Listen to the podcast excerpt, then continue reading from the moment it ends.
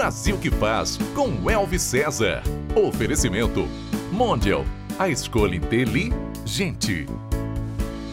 Praça Unitar. Risatec, ferro e aço. Pensou em segurança para sua família viajar? Pensou em pneus TCP. Autopel Soluções. Telhas translúcidas Sersan. Olá, está no ar o Brasil que faz com Elvis César. Este nosso Brasil quem faz é você. Seja um gari, um pedreiro, uma advogada, uma empresária, da atividade mais simples até a mais complexa. É claro, fazemos parte dessa energia contagiante que só de pensar me arrepia, que movimenta as engrenagens do nosso Brasil. Aqui temos um propósito de levar uma mensagem para impactar todos os brasileiros. Porém, quero te alertar: na vida você deve sonhar e realizar também. O programa de hoje é para lá de especial, com um mix de cultura, empreendedorismo e, claro, transformação social, próprio para você que pensa em mudar sua vida, sonha com seu negócio ou mesmo virar a chave e mudar a fase. Assim, vamos falar com um escritor e empreendedor que conseguiu colocar em prática os seus sonhos, se tornando uma referência no combate à desigualdade social. Em seus romances e contos, apresenta os problemas cotidianos vividos pela população das regiões periféricas de São Paulo construindo caminhos que levam a sociedade a pensar em justiça e respeito. Admirado pelas suas obras, na atualidade uma referência literária marginal, como ele mesmo se denomina. Recebemos com muita alegria o escritor Ferrez.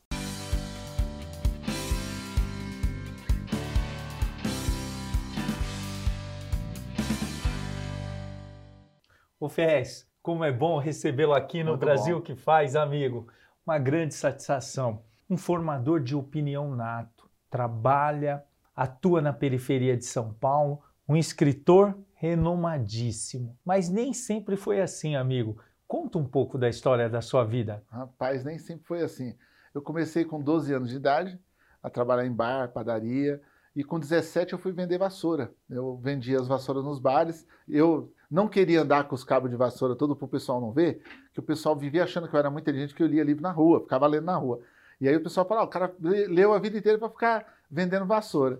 Então eu desmontava as vassouras, levava numa bolsa, saía todo importante de casa, mas parava de barzinho em barzinho e oferecia as vassouras, pá, rodo. E montava na hora, aquela montava- rosqueadinha Sim, ali. E aí à tarde eu pegava uma perua aqui do, do meu patrão, a gente ia entregar, né? Então eu fazia vários ramos de comércios assim, sempre compravam de mim, Elvis, pela educação.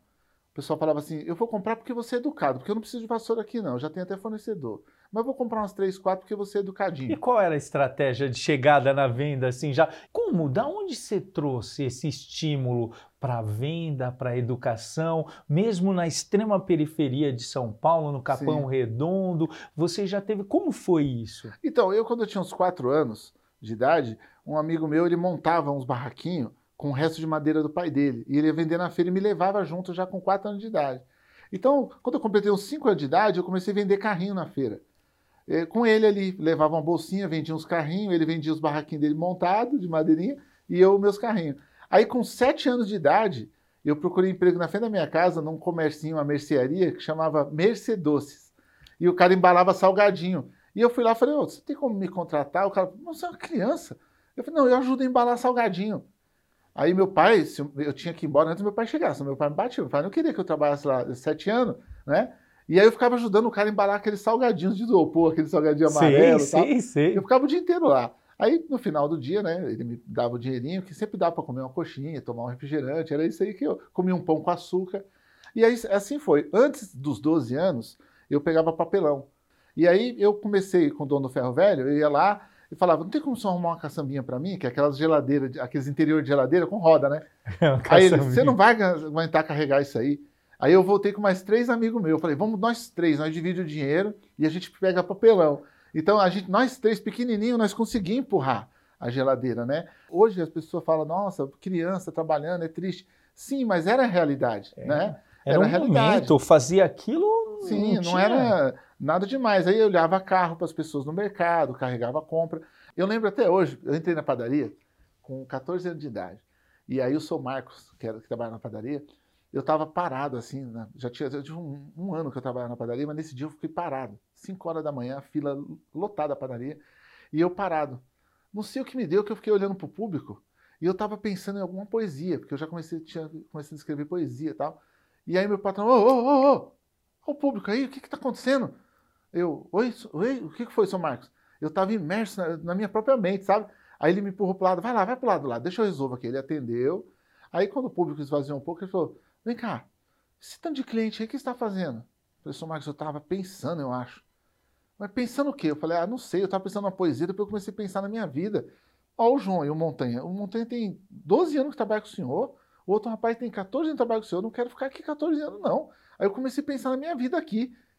Aí ele, tá, tá bom. Aí no outro dia, né, ele, eu tô lá parado, ele chegou, ô Montanha, atende aqui, ó, o Ferrez tá pensando. Já põe ele pro canto lá. Aí ele me deu a oportunidade de pensar, cara. Olha que, olha que louco isso. Um filho de português, dono de padaria, ele falou, não, vai lá, vai pro canto. Ele deixou, ele entendeu que eu precisava pensar. E ele me pôs pro Ele, canto. ele fez um investimento É, em você ali. Aí, aí o Montanha, no, no outro dia, tava parado lá, né? Na, na Copa, né? O cliente lá pedindo. E o São Marcos, o que tá fazendo, Montanha? Ah, eu tô pensando aqui também. Não, quem pensa aqui é só o Ferrez, você vai trabalhar. Mas ele já tinha ali, ele já tinha analisado já seu perfil e que visto um, um potencial extraordinário ali surgindo e, e com certeza, e ele era um cara humano. É, E é por é. isso que ele marcou na sua vida. Mas e os estímulos? Poeta, escritor, na extrema periferia de São Paulo, na Sul, e o, que que quem te estimulou a ler, a apreciar a literatura, a escrever? Então, a literatura, eu lembro, a primeira vez que eu tive contato com algo de ler foi meu pai me levando em Santo Amaro, que é um bairro próximo. Meu pai pegava a gente de ônibus, né? Final de semana, levava em Santo Amaro. E ele, no chão, tinha um tapete azul, assim, um plástico azul, um plástico, uma lona. E, e tinha uns, uns cordéis, que depois eu fui saber que era cordel, uns livrinhos, né? E meu pai escolhia ali João Acabamundo e a Serpente Negra, Roberto Carlos e a Mulher do Inferno. Só título assim, né? E aí meu pai lia, na, na- meu pai semi-analfabeto, ele lia assim, né? E lia com muita dificuldade. Então ele falava, "Ju- João, João. Aí o pai, deixa eu ler para o senhor. Eu já tinha uns 7 para 8 anos. E eu, deixa eu ler para o senhor, eu leio um pouco melhor. Aí eu lia para ele. Então meu primeiro contato foi lendo esses cordéis. Com os 9 anos de idade em diante, minha mãe pintava uns panos de prato com as frases também. Então a minha mãe discutia com meu pai, ela pintava eh, coração dos outros é terra que ninguém caminha e pendurava. Aí meu pai chegava do serviço e falou: começou. Começou, já dá indireta pelas poesias. E aí eu, eu li aquelas poesias também. O meu pai recentemente foi no evento meu e eu apresentei um cordelista para ele. Falei: ó, isso aqui, pai, é o Varnesi, é cordelista e tal. E meu pai falou: finalmente eu conheci um escritor de verdade. Aí eu falei: oxi. Até hoje não tem uma biblioteca lá no Capão. Pra você ter ideia, não tem. Não tem uma livraria, biblioteca, não tem. Continua do mesmo jeito. Mas eu pegava ônibus, eu trabalhava na padaria e tal, e final de semana eu pegava ônibus e ia para um sebo, em Santa Amaro, ali, 40 minutos, que é perto, e eu ia para um sebo e escolhia os livros de um real. Eu só tinha um, dois reais para poder comprar os livros. Então eu falava, moço, qual os livros de promoção? O cara falou, aquele ali, ó, Cientologia, eu ia lá pegava. Qual mais? Biologia, eu ia lá pegava. Eu, eu li livro de tudo que você imagina. Até um dia que eu peguei um romance, que o cara falou, ó, isso aqui é Chekhov. Aí eu falei, Chekhov? Mas é brasileiro? O cara falou, não, é russo. Aí eu falei, eu não sei ler russo. Não, mas tá em português. É que é russo é o autor. E aí eu levei para casa para ler. Aí eu comecei a ficar apaixonado por Hermann Hesse, por Chekhov, então eu procurava os autores. né? No próprio livro usado, estava escrito assim, por exemplo, no livro do Bukowski, que é um autor americano, né, naturalizado americano, estava escrito assim, leia John Fante, escrito de lápis. Aí eu ia lá, você tem John Fante? Aqui, ó, John Fante? Aí o cara, não, é John Fante. Quando tiver um, eu separo para o senhor. E aí eu ia lá, e ainda tinha que estar na promoção, porque eu só tinha o dinheiro da promoção, entendeu? Então eu fiz toda a minha leitura de todos os livros que eu li na minha vida, foi tudo em promoção. É, foi, foi, assim, todos os clássicos, todos os livros mais raros que eu consegui achar, livros sem capa, livro mofado. Tenho até hoje os mesmos livros, né? Eu até falo, todos tá que aqui estão, guardado. estão lidos, mas nem todos que, aqui, que foram lidos aqui estão. Né? É. E quando foi, Ferrez, que você, assim, saiu sua primeira arte? Então, eu estava na quinta série do primeiro grau, quando eu escrevi um, uma redação muito grande. Eu, eu, escrevi uma redação que era uma história grande. E eu levei o professor de história. Eu falei, professor, eu escrevi uma redação, mas está muito grande, eu queria que o senhor desse uma olhada.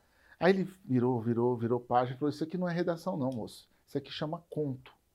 Eu falei, como um conto? Ele falou, é um gênero literário. Você criou, escreveu aqui um gênero literário, é um conto, porque uma redação é 30 linhas, aqui tem 30 páginas.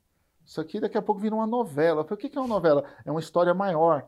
Tá quase um romance. O que é um romance? É uma história maior ainda. E aí eu falei, nossa, eu escrevo conto, então eu vou escrever conto. E aí eu fui tentar pesquisar o que é conto. E na época não tem Google, não tem nada. Não tinha nada, não existia Você ficava internet. perguntando para os outros, enchendo o saco das pessoas.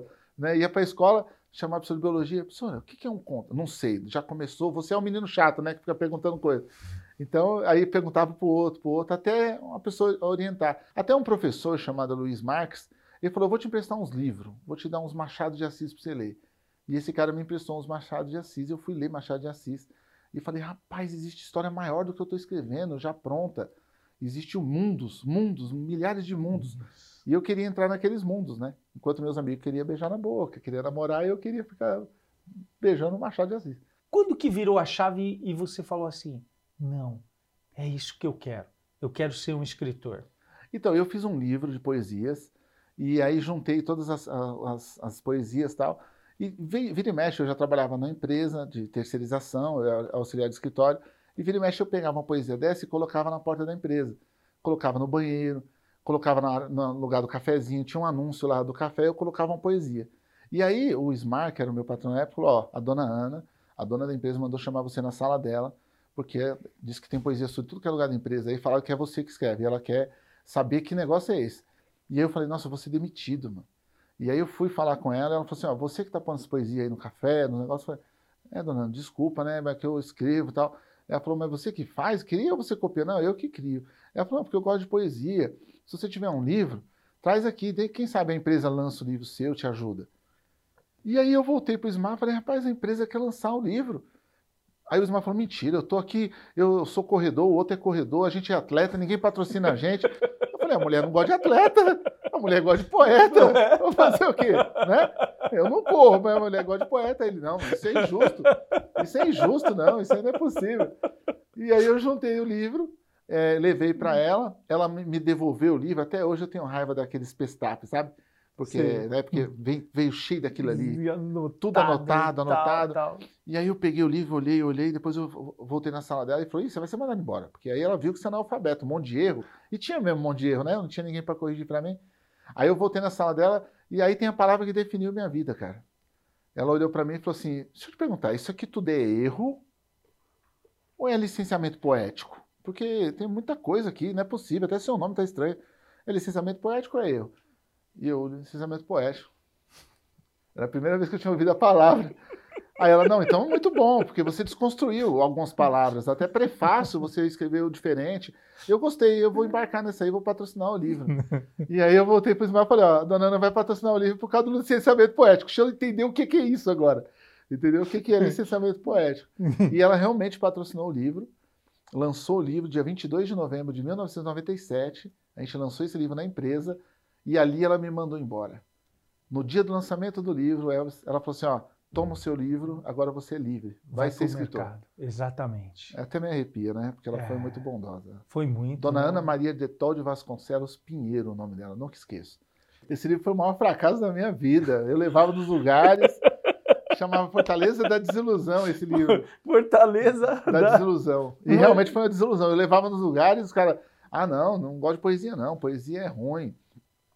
Até um dia que uma distribuidora, um amigo meu trabalhava na distribuidora no Braz, e ele falou assim: ó, a distribuidora quer 800 exemplares. E eu tinha mil exemplares né, em casa, eu tinha vendido uns 50 só. Já tinha um ano desempregado, estava desempregado, barbudo, já estava pensando como eu vou viver minha vida. Eu vou ter que parar de vender livro, vou ter que trabalhar de novo para alguém. E ele falou: os caras querem comprar 800 exemplares. Conversei com o cara lá da firma. Eu falei: então beleza, eu levo. Onde que é para levar? Ele falou: lá no Braz. E do Braz para minha casa é duas horas. Então eu arrumei um amigo meu e falou: eu, eu cobro 50 reais. Eu levo essas 40 caixas de livro lá, deixo lá e você vai de ônibus. Porque eu vou de madrugada. Você vai de ônibus e depois você vende os livros.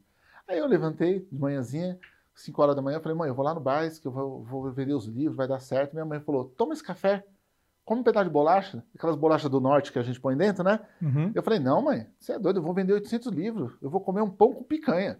Vou pôr uma picanha dentro do pão e vou comer quando eu voltar, só de raiva, vou voltar de táxi. Aí ela, filho, toma um café. Não, mãe, não, nunca faça isso. Elvis. Sua mãe falou, toma o café, toma o café. A bolachinha do norte, coma a bolachinha do norte. Porque eu cheguei lá no Braz, 8 horas da manhã, estava fechada a distribuidora, os meus livros já estavam na porta, o cara tinha deixado. Né? Tinha um carinha da, da, da, segurança olhando. E aí, quando deu 10 da manhã, abriu a distribuidora, eu fui pôr os livros para dentro, o cara, não, cadê a nota? Eu falei, não, não tenho nota, é um livro meu. Tal. Mas quem pediu esse livro? Não, falaram que ia comprar 800 exemplares. Quem? O senhor Eliakim, o dono aqui. Aí ele falou, o senhor Eliakim vai chegar meio-dia, você tem que esperar que esse livro aí, eu não posso pôr para dentro.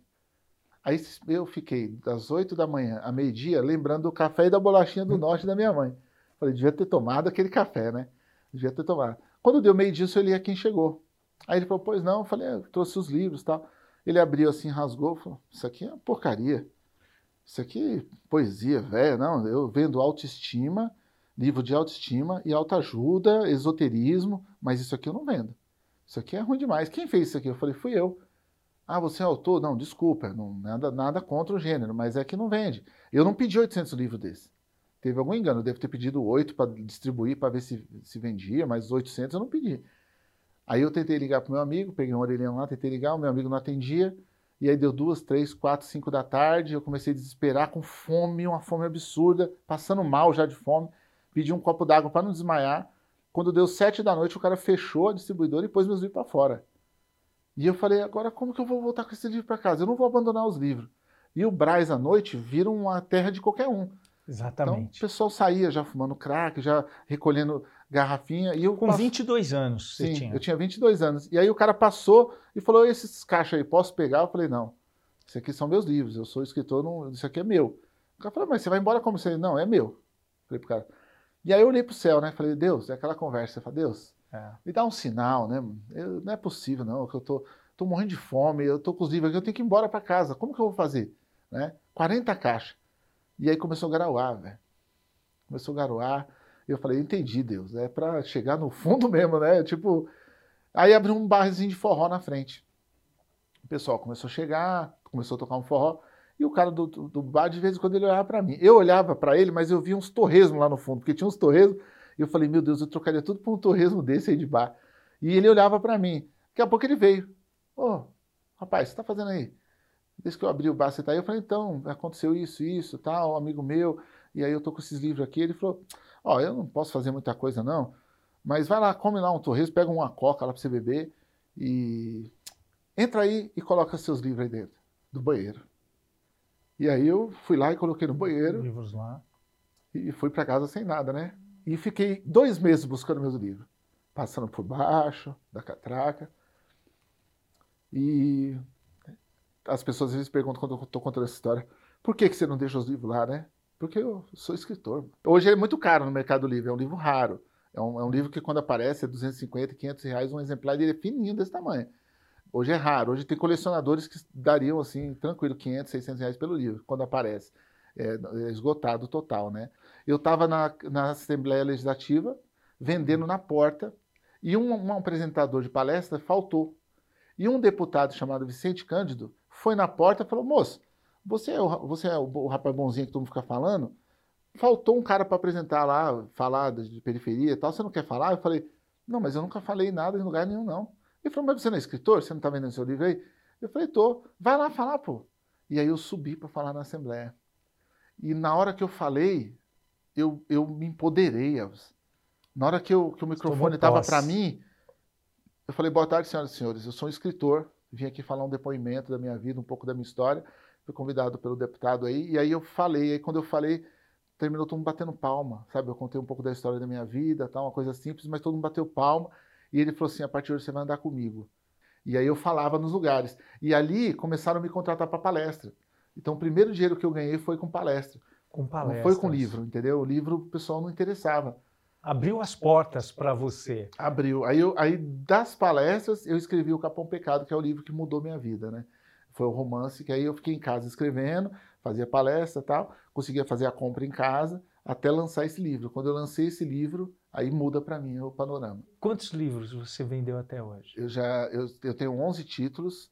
Aqui no Brasil eu devo ter vendido uns 230, 240 mil exemplares no total. Eu sou traduzido para mais 16 países. A Argentina já tem sete títulos meus. Eu tenho título na Argentina que não tem no Brasil. Tem um livro inédito na Argentina que não lançou aqui ainda. Entendeu? Então tem um livro fora, Alemanha, Inglaterra, Portugal, Espanha, Itália, nesses países todos aí. Croácia, tem livro meu em Roma. Quando que você cria a Unda Sul? Isso, a Unda Sul, a marca de roupa. Eu crio numa conversa com os amigos meus num, numa viela e eu falo, vocês ficam usando roupa americana, ficam usando Nike, Adidas, essas coisas, vocês tinham que usar uma roupa da quebrada. Aí ele falou, mas quem faz? Aí chegou dia 1 de abril e eu falei para eles na porta da minha casa, falei, ó, surgiu uma marca de roupa de periferia, chama Unda Sul.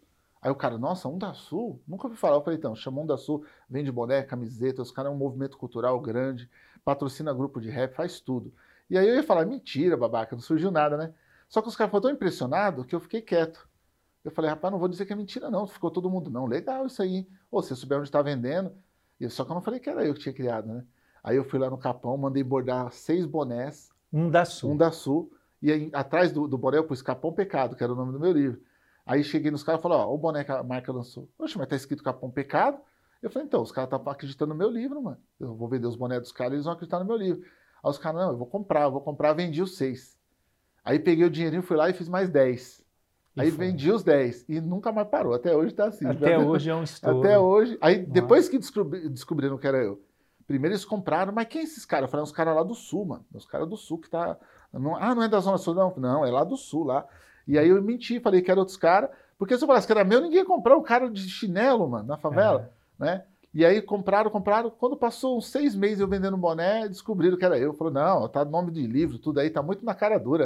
Hoje tem em todas as periferias de São Paulo? Sim, a Onda Soja a gente tem um acordo com as lojas Estrelas, que distribuem assim 122 lojas. Então eu, essa distribuição é muito grande, a gente vende muita roupa em vários lugares. Eu tenho uma loja própria no Capão, tenho um site próprio, mas também tem essa parceria com a rede varejista que possibilita a gente comprar em todas as periferias. Qual é a mensagem que você deixa para a juventude brasileira, toda ela, e especialmente para a da quebrada? A mensagem que eu deixo é assim, ó, tem muita coisa para fazer, tem muita oportunidade aberta. Agora os olhos às vezes não alcançam, porque você não se municia de coisa boa para ler, para se informar. Deixe de ver telejornal, morte dos outros, acompanhar crime em novela. Deixe de perder tempo acompanhando notícias tristes e vá se dedicar. Foca. Entra no foco. você, tem um trabalho que você quer desenvolver, você tem uma ajuda que você quer fazer para uma pessoa, foca.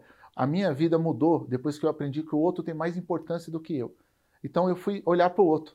A gente montou um projeto social, eu comecei a me dedicar às pessoas e ali eu descobri o amor de verdade, que a gente não tem nada e tem gente muito miserável que só tem uma coisa, dinheiro.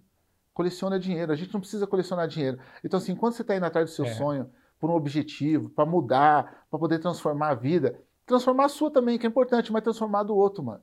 Sozinho, não existe, não existe felicidade individual. Não adianta você estar num, numa padaria, num açougue, num restaurante comendo sozinho, um mar de miséria em volta. Ah, mas isso é um problema do governo. Ah, mas isso, é um problema nosso também. Isso é um problema nosso. E a minha cota, eu não quero passar pela terra sem ter cumprido. Então eu estou na missão de tentar cumprir a minha cota. Artisticamente, culturalmente, mas socialmente também. É quando a pessoa é, vir atrás de vocês falar, ah, não, isso aí é assistencialismo tem gente que precisa de assistencialismo. Sem dúvida alguma, Entendeu? e esse propósito de vida seu é rico, Ferrez. Mas aqui eu vou fazer já um jogo rápido contigo, Ferrez. E aqui eu vou te entabular, eu já vou começar com um livro, Ferrez. Um livro? É. Ah, você quer mudar a sua vida? Vai ler Siddhartha, do Hermann Hesse. Que legal. Um filme. Ruído Branco, tá na Netflix. Vai lá assistir e ver o que, que uma família pode fazer um pelo outro. Ruído branco. Branco, ruído branco, tá na Netflix. Um esporte. Um esporte judô. O tatame não consegue esconder mau caráter. É isso. O mau caráter aparece no tatame. Por isso que eu valorizo o judô. família? Família. Família é todo aquele que você está perto e você pode olhar como ele trata a pessoa que você e ele acha menos importante. É. Se tratar bem, é uma boa pessoa para ser sua família, independente de sangue. Se tratar mal o outro que para você e para ele não tem valor, se afaste dessa pessoa, não é bom familiar. Deus. Deus é uma necessidade para alguns e é um debate para outros. Eu às vezes converso com ele, mas eu tenho medo dele me responder. Quem é o Brasil que faz para você? O Brasil que faz é aquele que põe o tapete, que a senhorinha vem limpar, que serve o café, que ligou as câmeras, que montou um programa desse, acreditando que tem uma mensagem, que as pessoas precisam de uma mensagem. Isso aqui que vocês estão fazendo é importante. Tem muita coisa ruim, tem muito conteúdo horrível, e quando você para o seu tempo, a sua vivência com as pessoas que estão aqui para poder plasmar uma mensagem, porque o tempo todo você está apontando para as pessoas querendo passar mensagem. Quando você traz gente de qualidade aqui, você faz esse lugarzinho um pouquinho melhor. Exatamente. E eu tenho, eu sou grato, grato em primeiro lugar por ter te conhecido. Deus tem me dado várias oportunidades nessa vida. Eu sou grato por você vir aqui até o programa. É eu tenho um livro meu ah, para te oh, dar. Obrigado. Quem, quem dá livro, dá carinho, hein? Esse é. aqui é um livro meu também, O Demônio de Frankfurt, um livro da Comic Zone. A gente, é um livro sobre amizade, sobre respeito, sobre carinho também, e sobre a procura do demônio de cada um. Então, e onde que ele está? Você pode achar na Amazon ou então em lojas físicas também. Você pode procurar na internet, você consegue encontrar facilmente o Demônio de Franco. Ferrez, muito obrigado, obrigado, meu amigo. Eu que agradeço. Deus abençoe. Obrigado pelo seu tempo. Eu agradeço muito. O que, que eu vou falar depois de um programa como esse?